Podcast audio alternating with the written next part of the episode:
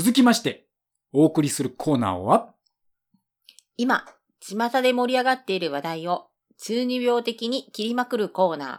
中二病全開、よもやま一刀両断。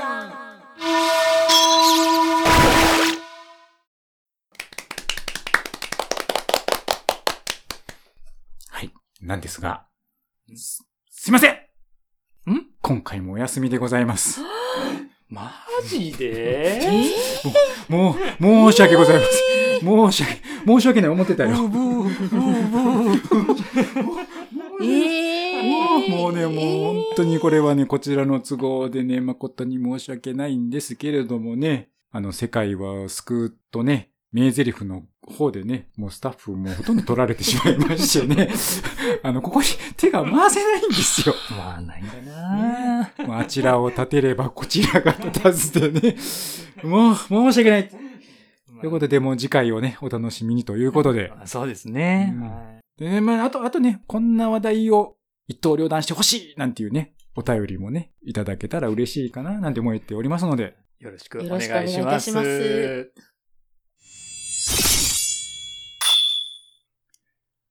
お待たせしました本日最後のコーナー。まあ、最後と言っても二つ目ですけどもね。ですね。メジャーマイナーを問わず、映画やアニメ、ドラマの名台詞を語り明かすコーナー。中二病全集中。燃えろ、名台詞。はあ、灼熱シンクの方どどん何それ？あ、いや、まあ、うんはいはいはい。うん全然突っ込めんかったな 何それ？そうか。す、素で突っ込んでしもたわ。はい、すいませんでした。はい、マイナーですね。うん。まあ、それはそうとね、タイトル若干変わってませんか？これ。いや、うん、うん、あの、あのですね、あの、ちょっとですね、まあ、一周年ということもありましてね、ええ。よくよくスタッフ一同で見直しておりましたらですはいね、あの、さっきのお休みしたコーナーのうん。一刀両断とですね、この燃えろ名台詞のコーナーがね、うん。どちらも中二病全開だったんですよ。うん。なんかちょっと被っちゃった。被っちゃってた。から、うん、ねっていう。はい。うーん全集中ってどこかで。乗っかるなぁ。ちゃっかりチャーリーやなちゃっかりチャーリー出たね出たちゃっかりチャーリー誰やあの、チャーリー、チャーリーさん、ね。チャーリーさんチャーリーさんもちょっと。新キャラやで、新キャラ。新しいキャラ出ましたけど。はい。しばらくこれで遅かなと思って。まあまあ、その辺はチャーリーさんはまあちょっと置いといて。はい。ののさん、進行お願いします。はい。前回は仮面ライダークーガから主人公五代祐介の名台詞をご紹介いただきました。見ててください俺の変身はい、そうでした。もうちょっとしばらく時間が経ってたんで忘れてましたけどね。まあ、ライダー問題からね、始めた、始まってですよ。まあ、ヒーローとはっていうことについて、まあ、語っていただきましたけども。そうですね。あの、ヒーローものとはっていうところでね、うん。なんていうかな、神仏というか、に人の理想像みたいなものを人に、その当時のね、子供たちとかに分かりやすく作ったのが子供番組であり、その理想像の一つのあり方として出てきてたのがヒーローだったんじゃないかとうん。いうようなことをお話ししてですね、歪められようとしてきたのをですね、仮面ライダークーガのあたりでなんとか復活させようとしたのにですよと。のにのにですよ。と ね、前回出た、あの、隆起、仮面ライダー隆起でですよ。その正義がですよ。うん。なんか正義風に、正義テイストに。出たテイストね。ト。前、前回の、ちゃんと聞いてない方聞いてくださいよ。っていうように変えられてしまって、あれ？なんじゃこりゃと。いうことになってしまって、うん。ああ、あ、ということだな、という話をね、長々長々と、あの、ああだこうだとお話しさせていただいたわけでございますよ。そう。ですよね。ねええもう偉いこっちゃ偉いこっちゃって感じでね。ねうん。で、で、まあさらに偉いことにみたいな感じで、ええって言ったあたりで確か終わってたんですよそうねね。そうそうそうそう。確かね。はいええで偉いこっちゃっていうことは分かったと。いうことでしたね。はい。はい。さらに偉いこっちゃーということで、今回の名台詞は、こっちゃー。ん？こちら。心だけは強く鍛えておかないと。自分に負けちゃうじゃないか。というセリフなんですけども、まあね、今回はちょっといつもと違ってうん、控えめのセリフを上げてみたわけですけども、これは？これはですね、うん。もうもう前回のうん。予告通り、はい。ライダー問題の続きでですね、仮面ライダー響。き、響。き。うん、響きから主人公の響きさんのはい。セリフでございます。おちなみに冒頭の灼熱強打の方は響さんの技なんですけども、絶対わかんわない。ないな。知らんな。絶対わかんないよね。それ突っ込め言われてもうん難しいな。ね。この溝がね、聞いてる方には面白いっていうこともありましてね、あえて埋めずにやってるんですけどもね。なるほど。まあまあ、ということでですね、うん。あの前回お話ししたように、うん。仮面ライダークーガでですよ、ね。ヒーロー復活というところまで頑張ってくださったのに、その後の仮面ライダー龍騎で、うんえらいことにされてしまいまして、なんかライダーが悪人の集まりみたいになってしまったと。うんクーガが最後の仮面ライダーになってしまったんではないかというところまでお話ししたわけですけども、だから偉いこっちゃですね。偉いこっちゃです偉いこっちゃですよ。えらいこっちゃですから、うん。それではいかんと。いかんと。当然思われる方々もね、中にはおられたわけですよ。うん心ある方々が。はいはいはい。そこで登場してきたのがこの響きですよ。響き。響き。響き。響く鬼と書いて響きです。ははい。ご存知ですか？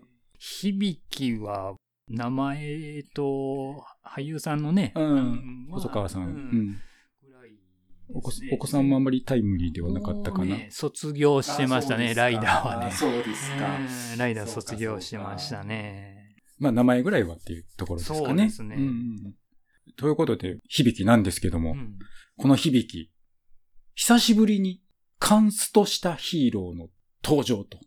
カンスト。はい。カンストしたヒーロー覚えてますか？皆さん初回で説明しましたけども。覚えてますか？のんのんさん。うん。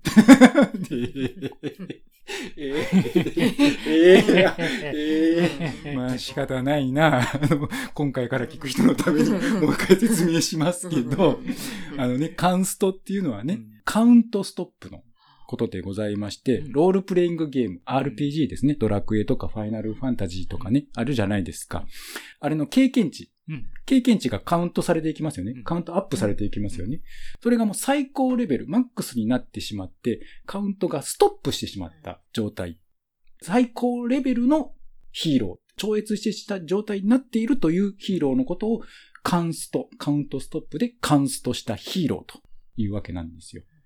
初回で説明したように、昭和の頃のヒーローっていうのは、そのカンストしたヒーロー、もう完成されたようなヒーローが多かったんだけど、ガンダムの頃からね、そうじゃない成長物語を書くようになったんだっていうお話をね、させてもらったんですけど、思い出してくださいましたなんか、聞いてなかったのかっていう話。きっと異次元に似てたんやと思う。そうか。ちょいちょい反応変えてきてたと思ってんけど、あれは、なんか、ちごたんかな。まあね、今回から聞く人のために。あまあね。はい、はい、はい、わかりました。はい。ということでですね、この響さん、カンストしたヒーロー響さん。すごいですよ、この人。はい。なんと、なんと。自らで、うん。自らをうん。鍛えに鍛えて、鍛え抜いて、うん。仮面ライダーに変身するというね。ん？わかりますか？鍛えて鍛えて、鍛え抜いた末に仮面ライダーに変身するという。改造されてない。そうそうそうそうそう。だから当時は見たとき割と衝撃的だったんですけどもね。うん。空河の五代君にしろね、スカイライダーの筑波博士君にしろ、この前の龍騎の木戸真治君にしろうん、改造手術、うん。科学の力とかね。うん。空河ですと古代の石、石ですね。何かの石。で、り真治君だとカード、カードデッキのカード。うん。っていう何かの力を、他力を使っ、他力というのかな、うん。何かの力を使って変身していたんですけども、うん。この響きに至ってはうん、修行の、修行に修行を重ねて、自らの力で変身するという。え、普通の人が、うん鍛えてそうそうそうそうそうそうそう。私も鍛えたらなれるってこと可能性はある。そうそうそうなんです。まさにその通り。可能性はあると。えあんあんなんなるんか。いやいやいや、そこは、そこは、あの、あれとして、あああ、これは、その当時は割と衝撃をね、私も受けたんですけど。ね。ね。まあ聞いて衝撃ですわうん。な。うんえそうなん？そうそう。だから、あの、ね、だから前説明したように、隆起の頃から、ライダーって誰でもなれるようになってしまったと。それまではもう改造されたりとか、古代の石をこう埋め込んだりとかで、おいそれとなれなかったんですけども、誰でもなれるような存在にされてしまったんで、それを逆手にとって、誰にでもなれる可能性のある存在にしたわけですよ。だけど、当然ですよ。ライダーになるぐらいですから、おいそれとした、簡単な修行ではないわけですよ。鍛えに鍛えて、鍛え抜いて、鍛え抜いた末になるというね。誰にでもなれる可能性はあるけど、おいそれとはなれないという。なるほどね。だから誰にでもなれるようにされてしまったのを、あえてそれを逆手にの取って、うん。逆に超越した存在に戻そうとしたと。だから、あの、それまでに、その隆起やらその後のね、うん。やつで、仮面ライダーイコール悪人みたいなイメージをがね、定着されかけてたので、まあそれを払拭したかったのか、うん。番組内では仮面ライダーという名称はう、ん。あえて使われておらずに、彼らのことを鬼と呼ばれておったわけなんですよ。中では仮面ライダーって言葉が出てこな出てこずに、ライダーたち。ちのことを鬼と。うん。はいは鬼ですよ。い。うん。鬼。なるほど。攻めたなぁと。うんウ。クライナに続き攻めたなぁと。なんかねなんかうまいこと言うた感じがあるけど、あんまどううまいこと言えとんのかどうか微妙なんですけどね。まあいいかうんはいはもはいはい。い。うんね。まあ、ということでですよ。鍛え抜いてライダーになるわけですから、その時点でもかなり超越している存在なわけですよ。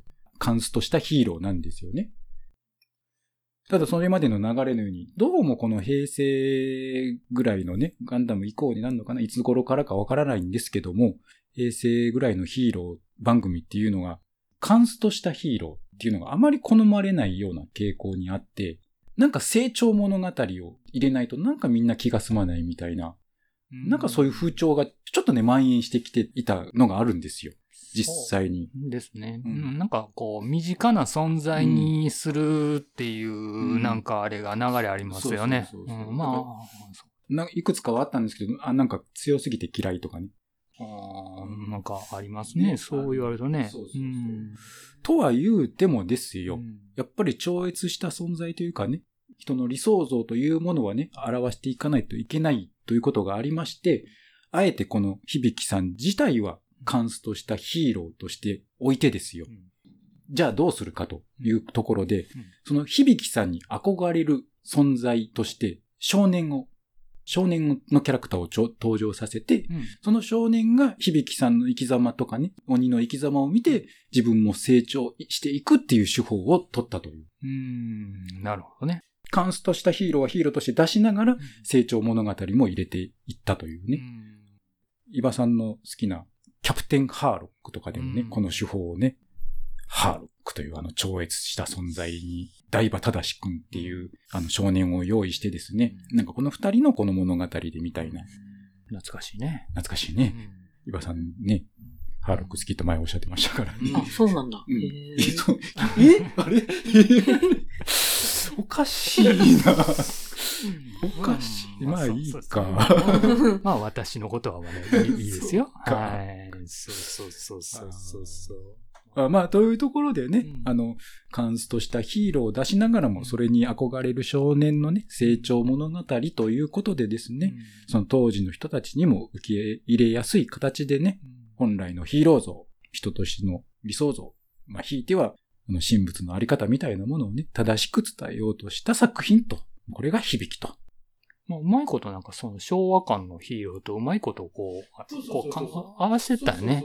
うんそんな感じですわ。なるほどねうん。頑張ったよね。頑張りました。うん頑張ってくださりました。はいはい。はい。この名台詞のシーンのところの説明なんですけども。あ忘れとったわ。一応ね、一応、もう、もう、もう、もう、あ、まあ、あ、よかったよかったと。作品解説のね、コーナーにしてもいいんですけどね、一応、題名が名台詞となってますからね、ちょっとそこをね、説明しないとね。すっかり忘れとった。うんねはい、はいすいませんでした。はい。はいなるほど。で、ということで、このシーンなんですけども、うんその冒頭せからね、説明しているようにね、うん響さんに憧れる少年としてね、うん。足立あすむくんという、当時中学3年生、お、中3や。中3、お中2じゃないんですよ。惜しい。中2じゃないんです。中3なんですよそ。こは中2にしとけよ。そうなんですよ。惜しいなと思ったんだけど、原稿書きながら、あ、中3かと思なるほど。ったんですけど、まあ中学3年生のん。男の子が出てくるわけですよ。はい。まあ、このアスム君はどこにでもいる普通の男の子なんですね。うん特に勉強ができるというわけでもなく、運動ができるというわけでもなく、まあできないというわけでもないんですけども、うん普通の子。で、そのアスム君がある日、響さんと怪物ですね。うん中ではマカモンと呼ばれてましたけどね。この怪物もいわゆる昔からいる妖怪、一旦木綿とか塗り壁とか、ああいうものを現代風にアレンジして、まあ、それと戦うと。え、北郎？ああ、そうか。鬼太郎の木は鬼？うん。あ、そうか。あまあ、そっからも取ってるのかもしれないですね。あ言われて気づきまし た。あ鬼太郎か。なるほど。うん、かもしれない。そういう意味で、いい意味での昭和感をこう、うまいこと使ったのか。なるほどね。で、まあ、ひょんなことから、その響さんとマカモーが戦っているところに巻き込まれてしまいまして、で、そこから響さんとの関係性ができて、なんやかんや響さんの背中を見ながら成長するといううん。話なんですね。というところがありまして、そんなアスムくん、ぼちぼちながらもうん。順調に成長していったわけなんですけども、うんそんな時にですねうん、本屋で万引きをしている子供を見かけてしまいまして、はいはい。悪そうな、うん悪そうな、怖そうな子らですよ。うんで、見かけてしまったんですけどうんも、まあ、アスムくんは普通な子なわけですよ。やっぱり怖いんですよ。ね。だから見て見にふりしようと思うんですけども、いうんや、そこはもう響さんとかね、うんそれらの方々のひ背中を見てるわけですから、はいいや、いや、それではいけないと。うんいや、なでも、でもどうしたらいいかわからないと、もじもじしていたんですよ。うんもじもじしてたらう、ん悪ガキたちがですね、うんお店の人に見つかってしまったんですよ。はいはいこれは何やってんのお前らと。そしたら当然トンズラしますよ。うんトンズラこきますよ。うんで、トンズラこいた進路上にアスムくんがいて、はいはいぶつかってしまったんですよ。はいはぶつかられてしまったんですよ。で、こけたんですよ、その子たちが。で、そいつら捕まってしまったんですよ。という事件がありまして、もう完全な逆恨みなんですけども、うん。もうその事件がありまして、うん。その後にアスムくんがうん。街を歩いていたら、うん。その万引き犯に出くわしてしまいまして、あ。3ヶ月ぐらい確か作品の中では時間経過があった後なんですけども、見つけられて、うんこの野郎お前あの時みたいな感じでうん復讐されるんですよ。殴る蹴るの。あの、まあ、理不尽ですよ。勝手にぶつかっといてですよ。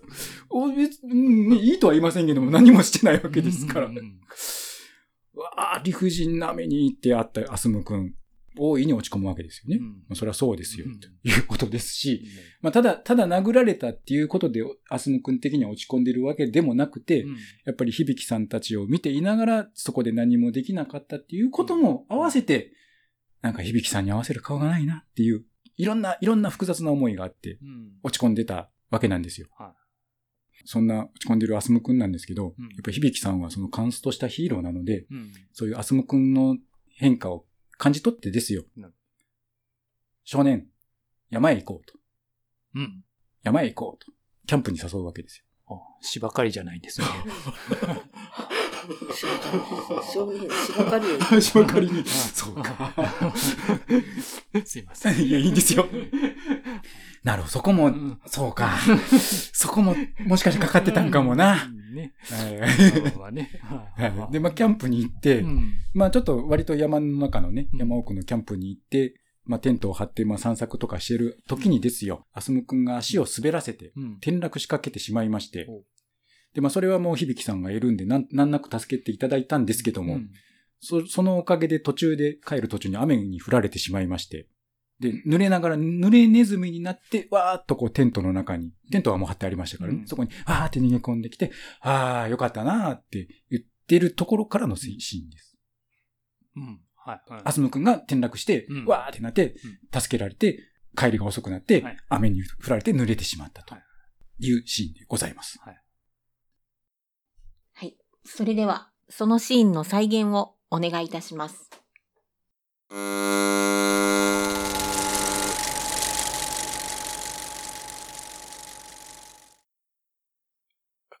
響さん。ん？さっきはすいませんでした。さっきってあの、滑って落っこちたりで。助かったんだから、気にすんなよ。はい。でも、それで帰りが遅くなって、雨も降っちゃって、夕飯の支度もできなくなっちゃったのかなって。少年さ、そんな風に考えてたらきりないだろう。じゃあ何か？この雨降らしたのは少年か？違うだろう？この雨だってすぐ止むってさっき言ったじゃないか。晴れの日もありゃさ、雨の日だってあるよ。少年はさ、携帯なくしたよな。俺は、帽子をなくした。でもさ、生きてくってことはさ、なくすことばっかりじゃないぜ。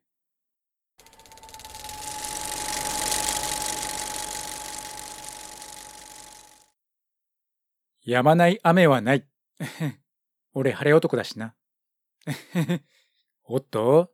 なんだその笑いは？信用してないの？いや、そういうことじゃないんですけど。響さんって、なんかこう不思議な感じがして、羨ましいなって思うことがあるんですよ。何が？奇跡を起こしちゃう人っていうか、鍛えてますから。シュッ少年さ、はい、その顔のあざ。自分ばっかりって感じ？少年はさ、何にも悪いことしたわけじゃないから、今すごく辛いと思うんだ。でもね、すごく辛くても、それが現実なんだよ。正しく生きてても、傷つけられたり、踏みにじられたりする。けどね、少年の人生は、少年のもんなんだよ。もし今、すごく辛いと思うなら、これからは辛くならないようにすればいい。鍛えるってことですか？まあ生きてりゃさ、何度も転んで、そのたんびに傷を作ったり、あざを作ったりすると思うんだよね。でもそんな時、心だけは強く鍛えておかないと、自分に負けちゃうじゃないか。自分が信じたことを信じて、生きていってほしいなと思うんだ。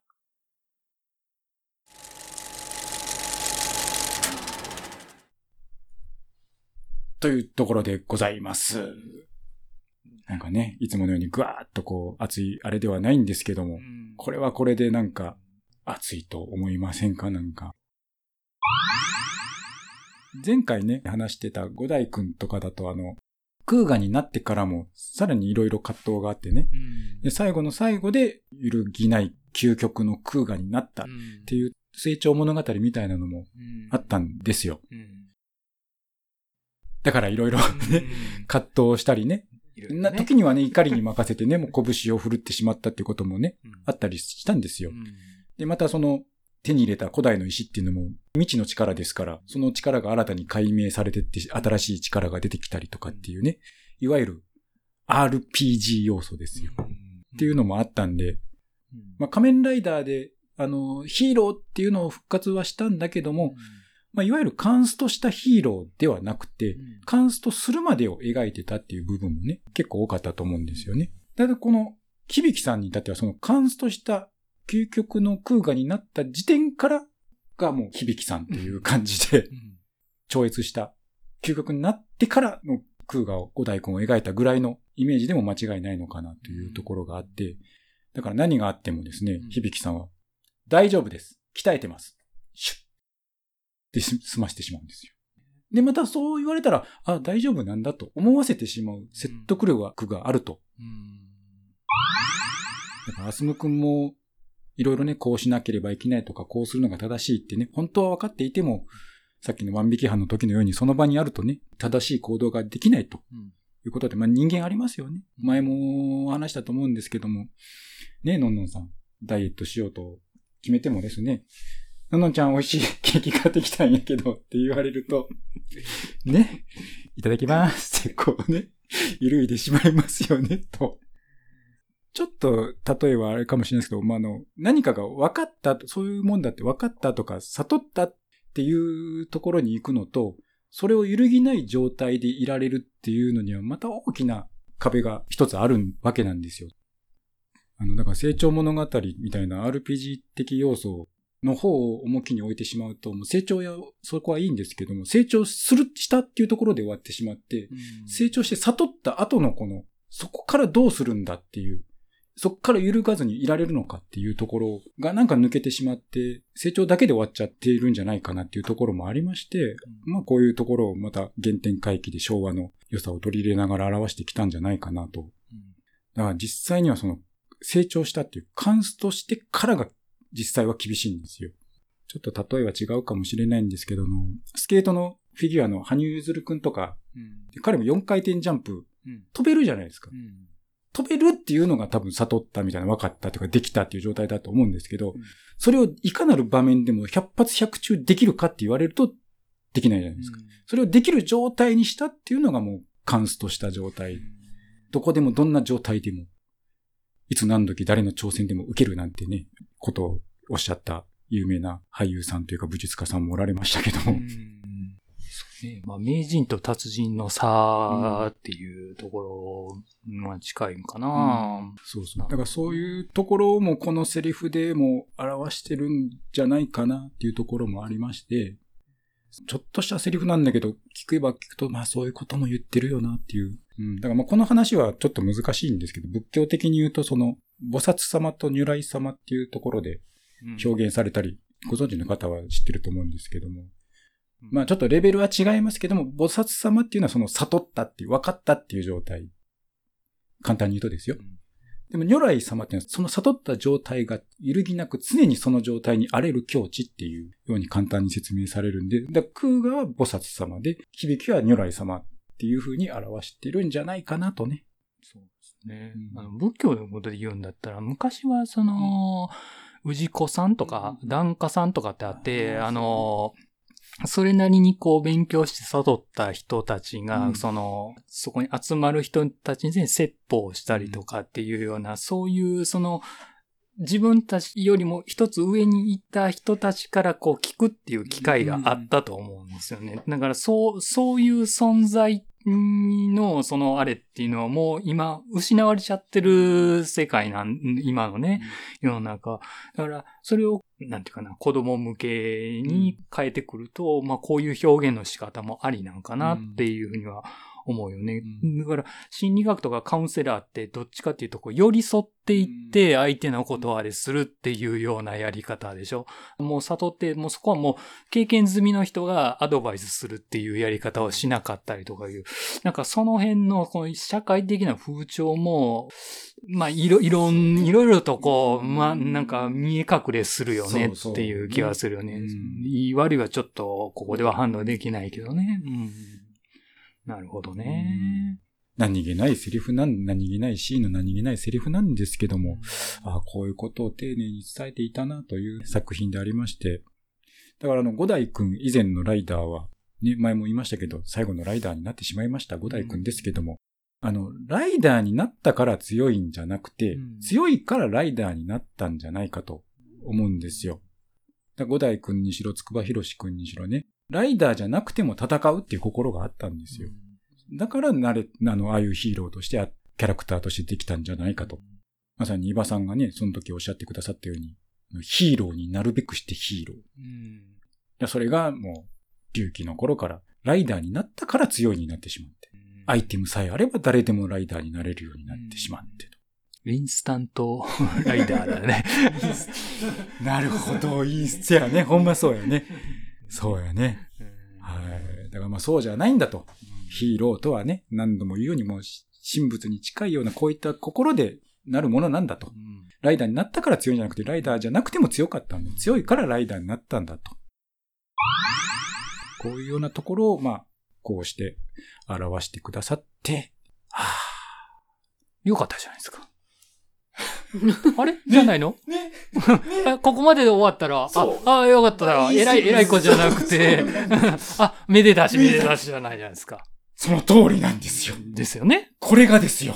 これが。本当にそのまま流れてくだされば、うん。このままラストまで行ってくだされば、うんめでたしめでたしだったんですけども、ですけども。これが前回お話ししたように、うん偉いことに、あららららららら。はい。それでは、新大さん、ここら辺で一旦トイレ休憩を挟みたいと思います。